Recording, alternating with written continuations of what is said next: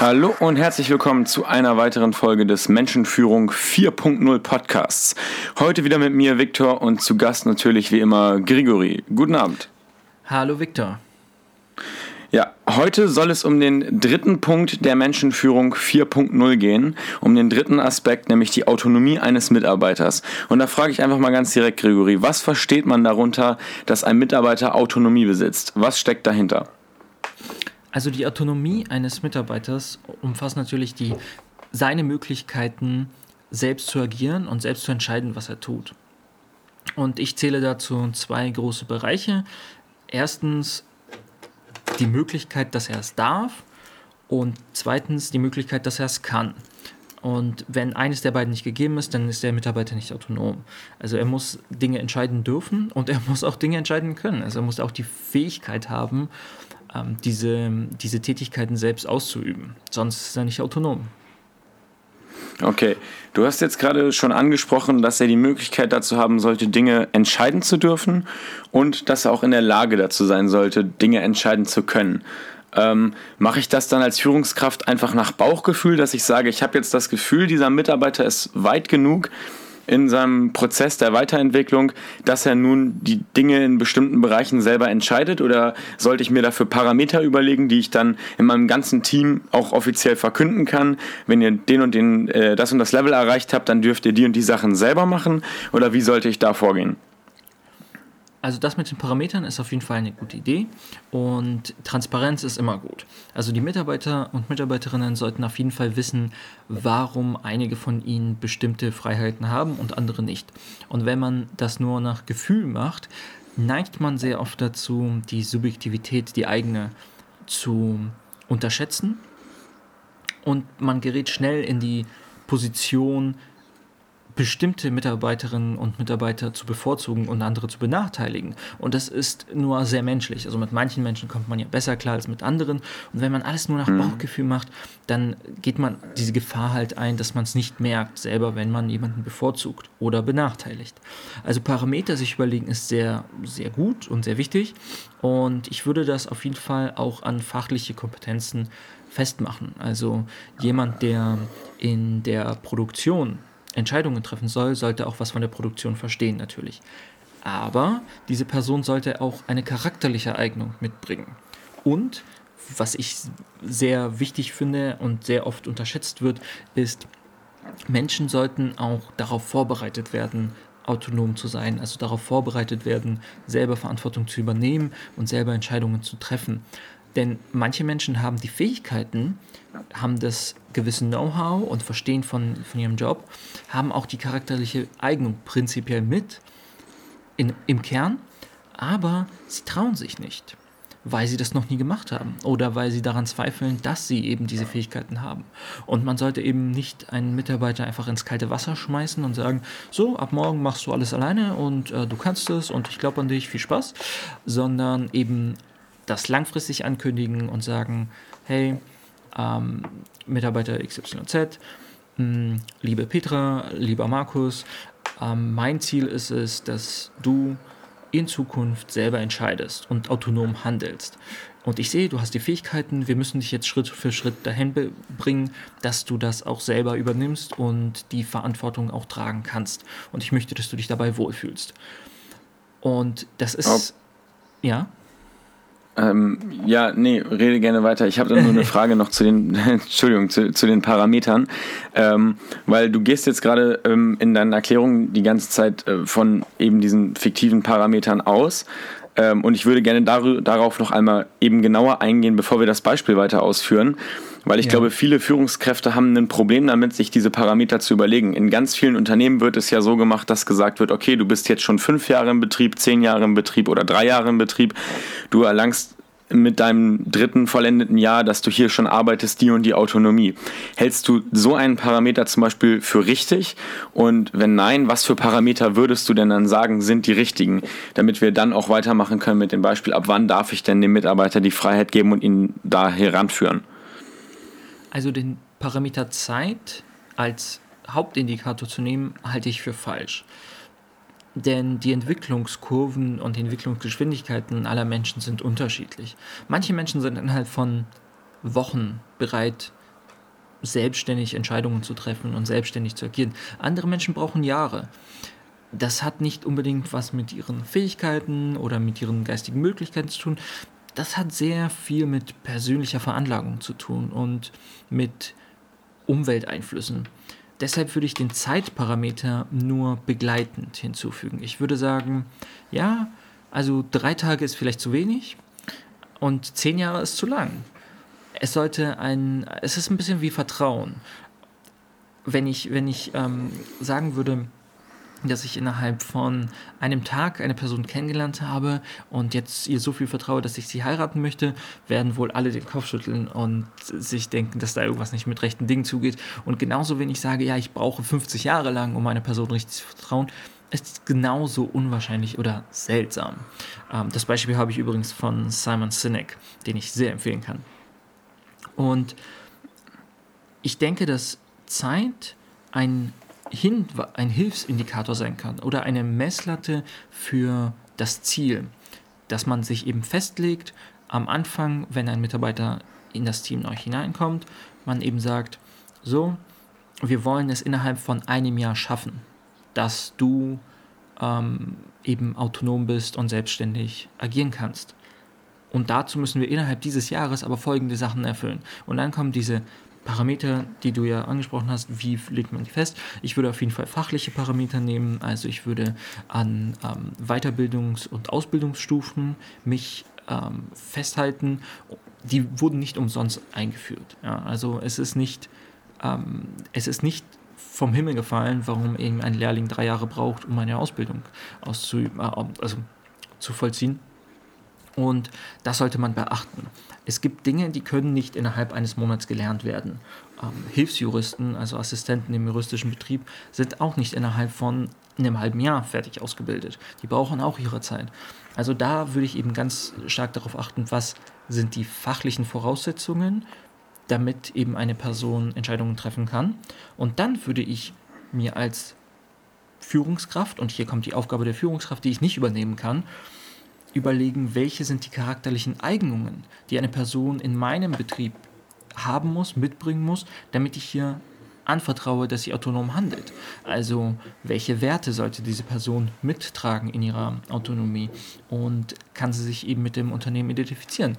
Wenn ich einen Mitarbeiter oder eine Mitarbeiterin habe, die sich mit der, mit der Vision des Unternehmens nicht identifiziert, wird diese Person nicht geeignet sein, autonom zu handeln, auch wenn sie die, das Know-how hat, weil sie grundlegend mit dem Unternehmen nichts anfangen kann.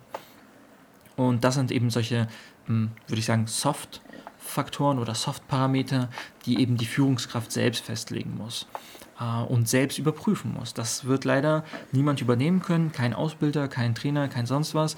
Das heißt, da muss die Führungskraft tatsächlich in den Betrieb reingehen, sich angucken, wie arbeitet diese Person, wie arbeitet sie im Team, äh, wie arbeitet sie mit den Kollegen, wie äußert sie sich, wie verhält sie sich?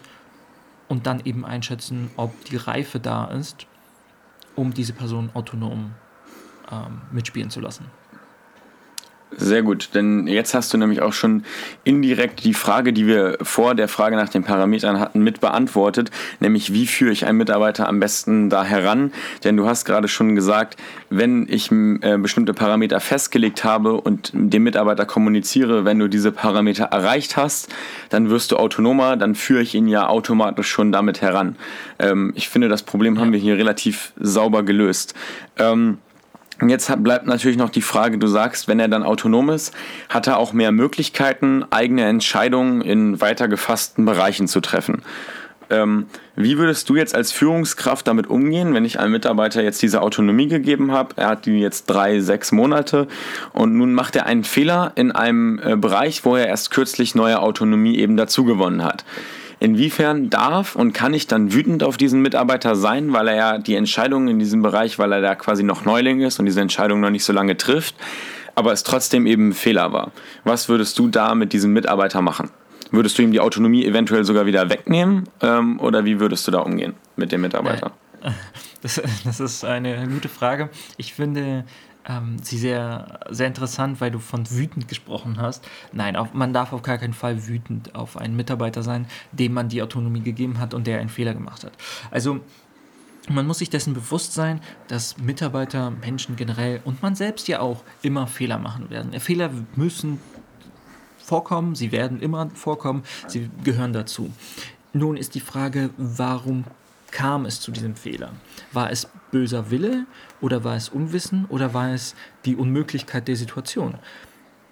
Ab und zu kommt es eben vor, dass man nicht die richtigen Informationen hat im richtigen Moment und deshalb falsche Entscheidungen trifft. Man überlegt an einer Stelle eben nicht weiter zu bohren und nach den Ressourcen zu suchen, die man sucht, weil man eben nicht weiß, dass ein Meter tiefer schon die versprochene Erzquelle liegt, also die Erzader. Das passiert, das ist ein Fehler, aber er hängt damit zusammen, dass man nicht die richtige Information hatte. Und man muss sich eben überlegen, welche Vorteile man sich dadurch verspricht, dass man Autonomie ähm, seinen Mitarbeiterinnen und Mitarbeiterinnen gibt.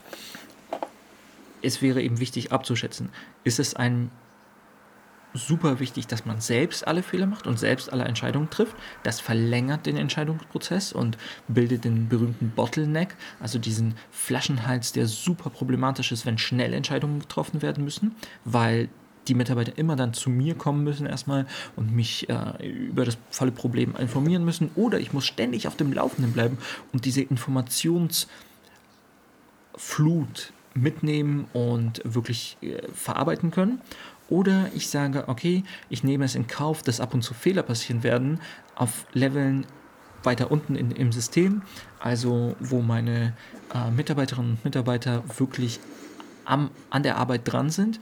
Ich nehme das in Kauf, gewinne aber dadurch in den meisten Fällen schnelle, präzise Entscheidungen. Und wenn ich meine, mein Personal gut ausgebildet habe und gut geführt habe, werden die Fehler minimal sein. Es wird niemals zu diesem desaströsen GAU kommen, also zu diesem Mega-Fehler, der mein ganzes Unternehmen zerstört. Denn die Entscheidungen, die meine Mitarbeiter treffen, sind ja dann sehr spezifisch für einzelne Probleme, die vor Ort gelöst werden müssen. Und diese Abwägung muss jeder selbst treffen. Jede Führungskraft muss das selbst für sich entscheiden. Wie weit soll welche Entscheidung nach oben gehen oder unten geklärt werden? Was kann ich selber verarbeiten, was möchte ich selber verarbeiten und wie sehr vertraue ich meinen Mitarbeiterinnen und Mitarbeitern. Und wenn ich meine Vision richtig formuliert habe und alle das verstehen, dann kann es wirklich nur, also gibt es wirklich nur einen Fall, wo ich Autonomie wieder wegnehmen würde. Und das ist der Fall, wenn fachliche Inkompetenz zustande kommt, ähm, dann würde ich ihm nachsteuern. Dann würde ich sagen, oh, das war ein Fehler, aber ich wäre niemals böse auf den Mitarbeiter. Das ist immer meine Schuld als Führungskraft. Und wenn ich ihm die Autonomie gegeben habe, ohne festzustellen, dass er eigentlich die Kompetenz gar nicht innehat, dann ist es mein Fehler zu 100 Prozent. Dann habe ich den Fehler gemacht. Er hat ihn durchgeführt, aber ich habe den Fehler gemacht. Und dann muss ich sagen, okay, es war mein Fehler, wir müssen hier nachschulen, wir müssen nachsteuern, nachbessern und dann bekommst du die Autonomie wieder. Und äh, in, in dem anderen Falle, dass es böser Wille ist, dann habe ich als Führungskraft in der Menschenführung so weit versagt, dass ich eben nicht gesehen habe, dass dieser Mitarbeiter die Vision des Unternehmens gar nicht trägt. Ja, also das sind, das sind die zwei Möglichkeiten, aber ich nehme doch mal an, dass man eben feststellen kann und, und sieht, ob ein Mitarbeiter wirklich mitarbeiten möchte oder die, die, das ganze Projekt sabotieren möchte. Und das schließe ich jetzt erstmal aus. Ja. Also im Falle großer Fehler aufgrund von Inkompetenz ist es immer die, die Schuld des, der Führungskraft.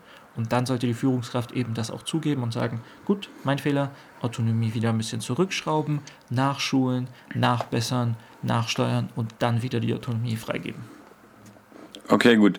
Ähm, um das jetzt mal ein bisschen zusammenzufassen, du würdest also sagen, dass es auch ganz wichtig ist, wenn wir von der Autonomie der Mitarbeiter reden, dass wir oder dass damit einhergeht, dass ich als Führungskraft auch meinen Mitarbeitern ganz klar kommunizieren muss, dass kleinere Fehler, die sich eben nicht so stark auf die Fachkompetenz beziehen, dass die eben auch erlaubt sind, damit der Mitarbeiter innerhalb seiner Autonomie ein gewisses Sicherheitsgefühl bekommt und die Entscheidungen auch mit eben Selbstbewusstsein treffen kann, oder? Ja, ja, auf jeden Fall. Okay, gut. Ähm, ich habe jetzt noch eine weitere Frage, denn was mache ich jetzt mit einem Mitarbeiter, der eben dieses Selbstbewusstsein nicht hat und auch partout nicht entwickeln will oder kann. Also ein Mitarbeiter, der sich wirklich verdammt unsicher fühlt, der hat die fachlichen Kompetenzen ganz klar erreicht, aber du hast ja auch schon angesprochen, der Charakter muss auch stimmen, doch sein Charakter ähm, passt nicht dazu, dass er autonom handelt. Und ich sage ihm mehrmals und ich versuche ihn auch dahin zu entwickeln, dass er autonom handelt, doch wie gesagt, er will es nicht und er kann es nicht und er kommt, obwohl ich ihm vielleicht die Autonomie auch schon gegeben habe, bei Problemen immer noch zu mir, bei denen er eigentlich selber entscheiden dürfte. Was mache ich dann mit so einem Mitarbeiter? Ja, also hier hängt das Problem, glaube ich, daran, eben festzuhalten oder zu festzustellen, kann er es nicht oder will er es nicht oder, oder sie und eben auch die professionelle, professionelle Hilfe an dieser Stelle einzufordern äh, von Trainern, von Coaches, also von externen Personen, die sich mit eben Mitarbeiterweiterbildungen und Mitarbeiterentwicklungen äh, beschäftigen. Nicht alles kann ich selbst schulen und wenn ein Mitarbeiter wirklich große Probleme hat, seine Unsicherheit zu überwinden, dann ist vielleicht die externe Hilfe der richtige Weg. Sollte der Mitarbeiter aber ganz klar formulieren, dass er das nicht möchte, dass er nicht ähm, autonom sein möchte, dass er sich dabei unwohl fühlt und dass er auch keine Ambition hat, in Zukunft diese Verantwortung zu übernehmen, was durchaus möglich ist und manche Menschen möchten das nicht, das ist ja deren gutes Recht, dann sollte man sich wirklich fragen, ob man vielleicht nicht die falsche Person eingestellt hat. Das könnte man eben aber dem könnte man vorbeugen, indem man schon bei der Einstellung und also beim Recruiting ganz klar kommuniziert, dass es darum geht, langfristig Verantwortung zu übernehmen ähm, und dass die Mitarbeiter angehalten sind, Autonomie zu entwickeln. Wenn der Mitarbeiter das im Voraus nicht wusste. Ja, er wurde eingestellt und dachte, es ist hier ein klassisches Unternehmen, mir wird gesagt, was ich zu tun habe und ich kann es machen und ich bin halt Fachpersonal und ich mache meinen Job sehr gut, aber ich muss keine Entscheidungen treffen dann hat man das falsch kommuniziert. Und dann ist es wieder der Fehler der Führungskraft. Also auch wenn ich mich jetzt wiederhole, äh, das muss man halt aus der Perspektive sehen. Es ist dann ein Problem der Kommunikation. Sollte man es kommuniziert haben und der Mitarbeiter sagt, ja, ja, klar, das mache ich. Und nach einem halben Jahr sagt er, ja, ich wollte es machen, ich wollte autonom werden, aber ich sehe, das ist zu viel für mich, ich halte den Druck nicht aus, es ist zu viel Stress für mich, ich schaffe das nicht, Chef. Dann, ja, dann hat man wirklich ein kleines Problem. Hier sollte oh. man genau nachsteuern und eben gucken, ist es noch mit einem Training machbar? Ist es noch mit einer Nachschulung machbar? Ich würde den Mitarbeiter mit ganz kleinen Aufgaben Schritt für Schritt dahin bringen wollen. Wenn ich wirklich überzeugt bin, dass er fachlich die richtige Person ist und ich möchte ihn halten, dann würde ich mir die Mühe machen und ihm sagen, gut, wenn es jetzt von heute auf morgen nicht geht mit großen Entscheidungen, dann machen wir das Schritt für Schritt. Und dann muss ich mir super viel Zeit nehmen und kleine Aufgaben und eine Steigerung, eine stetige Steigerung in der Verantwortung überlegen, die ich ihm über Monate auftragen kann, damit er innerhalb von einem, zwei Jahren eben über sich hinauswächst und diese Verantwortung übernehmen kann. Das parallel seitlich unterstützt von einem Coach, von einem externen Berater, der mit dem Mitarbeiter spricht und mit, die, mit diesen Mitarbeitern, aber auch mit anderen Mitarbeitern zusammenarbeitet. Und all das kann nur funktionieren, wenn man den Mitarbeitern auch die Sicherheit gibt, zu sagen, ich glaube an euch und ich werde euch nicht den Kopf abreißen, wenn ihr Fehler macht. Ich weiß, dass Fehler vorkommen werden, es ist menschlich, wir alle machen Fehler. Macht euch keinen Kopf, das wird schon. Wenn man aber sagt, okay, die, dieser Mitarbeiter hat nicht die fachliche Kompetenz und diese ganze Arbeit lohnt sich dann in der Hinsicht nicht oder man hat einfach nicht die Zeit, diese ganze Arbeit zu investieren, dann muss man eben auch so ehrlich sein und, und sich trennen von dem Mitarbeiter, weil man auch eine Verantwortung ihm gegenüber hat. Es wäre unverantwortlich, finde ich, und es wäre vor allem richtig gemein, wenn man eine Person immer wieder in eine unangenehme Lage bringt weil man partout sein Ding durchziehen möchte und diese Autonomie durchdrücken möchte, aber der Mitarbeiter oder die Mitarbeiterin gar nicht mitmachen möchte. Und äh, das sollte man vermeiden. Man sollte dann eben geregelt sich trennen und fairerweise den Mitarbeiter nicht einfach feuern, sondern ihm helfen, in die richtige, äh, in einen neuen, guten, passenden Beruf zu gehen. Klar, das kostet auch Zeit. Aber das kommt wieder zurück. Also es kann nicht falsch sein, das Richtige zu tun und einem guten fachlichen Mitarbeiter zu helfen, in eine gute klassische Struktur seinen Platz zu finden. Das, also das, keiner kann mir erzählen, dass es schlecht ist, Gutes zu tun, zwischenmenschlich. Und das wäre auch mein Appell an, an die Führungskräfte. Okay, gut. Also um das jetzt mal zusammenzufassen, würdest du sagen, wenn ich in diesem Mitarbeiter fachlich definitiv eine Kompetenz erkenne, die klar dazu in der Lage ist, autonom zu handeln, dann lohnt sich auch jedes Investment in das Sicherheitsgefühl des Mitarbeiters, dass er es auch irgendwann schaffen wird, autonom zu handeln. Wenn diese fachliche Kompetenz oder dieses fachliche Potenzial allerdings nicht gegeben ist, dann muss ich eventuell auch diesen harten Schritt eben einleiten, dass ich den Mitarbeiter feuer. Habe ich das richtig verstanden? Ja, aber nicht feuern, sondern sich trennen, äh, ihn entlassen. Ja, geregelt. natürlich. Ähm, ich sollte ihn jetzt nicht im hohen Bogen aus dem Büro werfen, klar, ja, aber ich muss, ihm, ich muss ihm klar kommunizieren, dass seine Zukunft eher nicht so schön aussieht im Unternehmen, weil er eben mit dem System nicht so super klarkommt, was ich in meinem Unternehmen fahre mit der Menschenführung 4.0. Und dann wird er ja auch verstehen, warum er sich lieber vom Unternehmen trennen sollte. Ja, auf jeden Fall. Ja. Und also die Trennung muss nicht immer böse sein wie gesagt, man kann auch, wenn man in einer Abteilung arbeitet, die sehr modern ist, aber weiß, in der Nachbarabteilung ist man noch sehr klassisch und dort wird gutes Fachpersonal oder solides Fachpersonal gebraucht, das ausführt und selbst keine Entscheidungen trifft. Warum dann nicht vermitteln? Warum dann nicht diesen Mitarbeiter weiterempfehlen? Ähm, ich denke, dass, dass viele Unternehmen die Struktur für sich selber finden müssen. Die Menschenführung 4.0 ist nicht für alle richtig. Und wenn man ein Mitarbeiter dazu helfen kann, in die für ihn richtige Struktur hineinzugelangen, dann sollte man ihm, äh, dann sollte man als Führungskraft eben diese Verantwortung übernehmen und der Person helfen. Okay, sehr gut. Ähm, dann haben wir jetzt eigentlich die größten Punkte zur Autonomie des Mitarbeiters abgedeckt und sind auch in die Tiefe gegangen, wenn es darum geht, wie ich diese Autonomie entwickle und was eben passiert, wenn es Probleme gibt dabei, dass der Mitarbeiter selber diese Autonomie bei sich entwickelt. Hast du noch etwas hinzuzufügen zum dritten und letzten Kernpunkt der Menschenführung 4.0? Oder würdest du sagen, wir haben jetzt hier alles beantwortet, alles bearbeitet? Ich glaube, wir haben alles beantwortet und bearbeitet. Ähm, zusammenfassend würde ich gerne nochmal unterstreichen, dass die Autonomie eben in diesen zwei Abschnitten zu unterteilen ist. Dürfen und können. Der Mitarbeiter muss äh, die Erlaubnis haben, Entscheidungen zu treffen und muss auch die Fähigkeit bekommen, Entscheidungen zu treffen. Und man muss eben daran arbeiten, diese beiden Dinge zu erfüllen, bevor man von Autonomie sprechen kann. Okay, sauber zusammengefasster Abschluss. Und dann war es das auch schon wieder mit der Menschenführung 4.0 Folge für diese Woche. Wir hoffen natürlich, es hat euch gefallen und ich wünsche dir jetzt noch einen schönen Abend, Gregory. Bis dann. Ciao. Danke, dir auch. Ciao. Das war es auch schon wieder für diese Woche mit dem Pure Game Strategy Podcast der Menschenführung 4.0. Wir danken euch sehr fürs Zuhören. Wir hoffen, euch hat die Folge gefallen. Falls ihr noch Fragen habt, irgendwelche Fragen zur Menschenführung, zur Planung, zur Organisation, dann schreibt uns die doch auf der Website puregamestrategy.com oder besucht uns auf Instagram, auch einfach Pure Game Strategy, da einfach Direct Message oder Kommentar. Und dann sehen wir uns beim nächsten Mal. Ciao!